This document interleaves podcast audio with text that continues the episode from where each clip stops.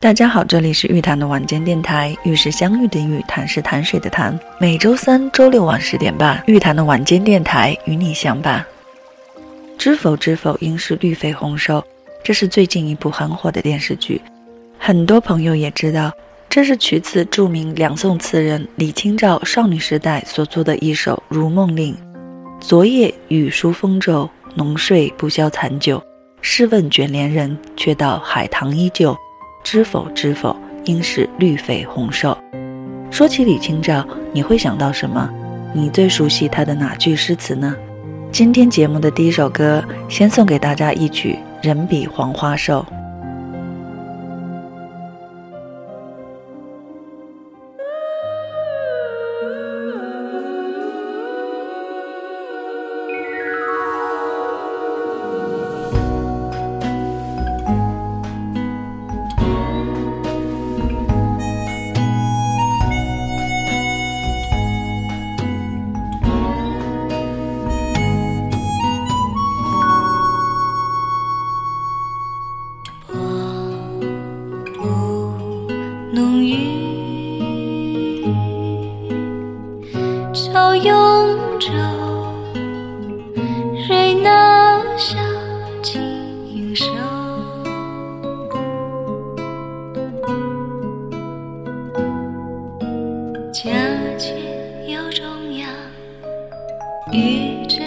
下场。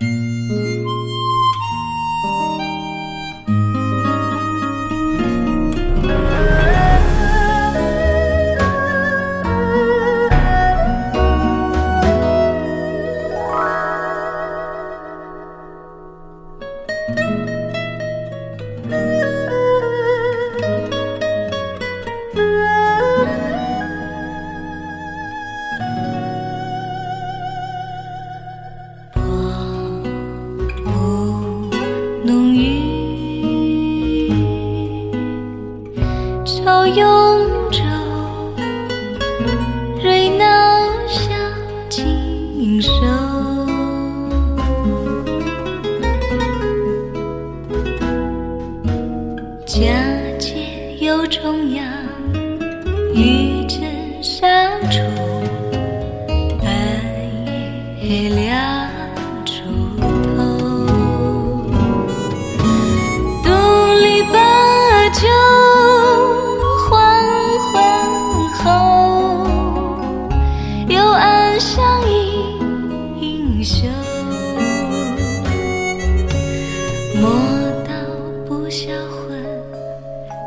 却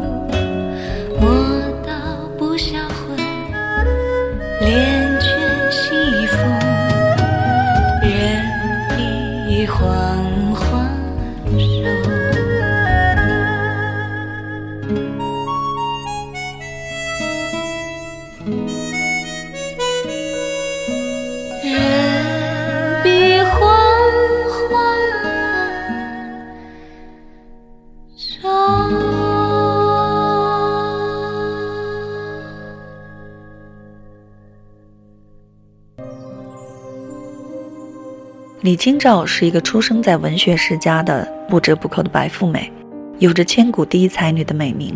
最为世人熟知的是她的词，别具一格，语言清丽。无论是少女时代《如梦令》中的争渡争渡，惊起一滩鸥鹭，还是新婚后《醉花阴》中寄托相思意的“莫道不销魂，帘卷西风，人比黄花瘦”，亦或是中年时期所做的《一剪梅》中“此情无计可消除，才下眉头，却上心头”，无一不成经典，至今无人超越。李清照作为一个女性作家，她的作品并不局限于词作。还创作过大量的诗歌，并著有学术作品《词论》。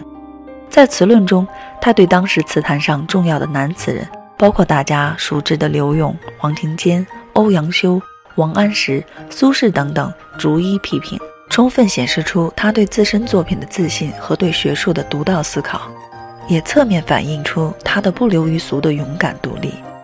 有人说，从李清照的词中可以读出一种浪漫。她的这种浪漫不矫情、不别扭、不尴尬，有着不同阶段、不同岁月的率性自然。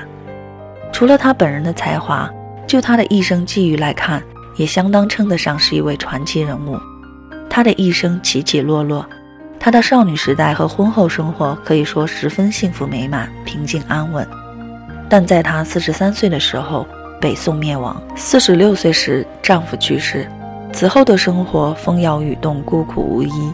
如果大家有兴趣，也可以去了解更多李清照的生平故事，相信会让你不禁感叹，她对爱情、对婚姻、对命运绝不随波逐流。即使历经痛苦磨难，面对物是人非的现实，她也保持着自己的独立，并努力活出自己的一片天地。令我印象深刻的是这样一个他晚年时期的小故事。有一天，一个老朋友带着他的十岁女儿来看他。李清照看着这个小姑娘伶俐可爱，非常聪慧，想起了自己小的时候。他想自己无儿无女，一身才华无人继承，就拉着小姑娘，打算把一身才华倾囊相授。但是没想到，小姑娘张口就说：“才早非女子事。”这样一句回答。可以说，对李清照的内心更平添了许多失落和难过吧。生活在现代的当代女性，依然在不遗余力地争取男女平等，所以不难想象，距今千年左右的摇摇欲坠、风雨飘零的南宋时期，即使是出身世家、才华横溢、思想独立的李清照，生活在那样一个女子无才便是德的封建社会，也始终摆脱不了自己作为女性处于社会底端这样一个事实。即使她有着“生当作人杰，死亦为鬼雄，至今思项羽，不肯过江东”这样霸气十足的胸怀与精神境界，但她也终究没有办法能够实现自己更多的人生价值。我觉得，除了亡国之恨、丧夫之痛，这也是她晚年愁苦落寞、嗟叹寻寻觅觅、冷冷清清、凄凄惨惨戚戚的一个最主要原因吧。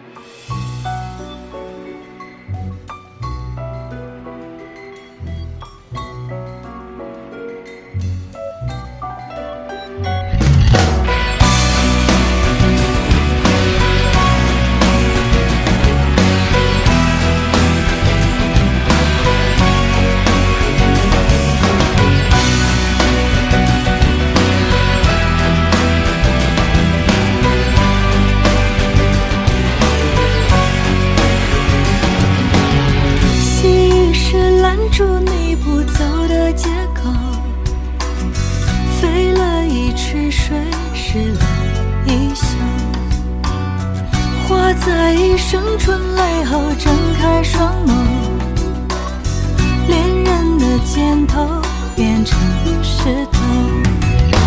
回首，一江春水向东流，等候覆水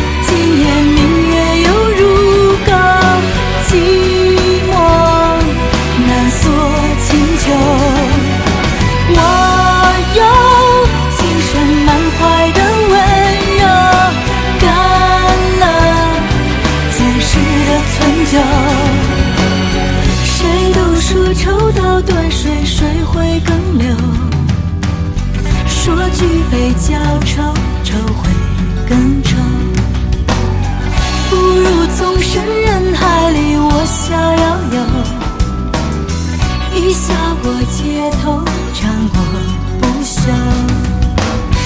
寂寞的深处最美丽。可怎地踏万籁风景？孤独的人不怕空虚，却见满地黄花堆积。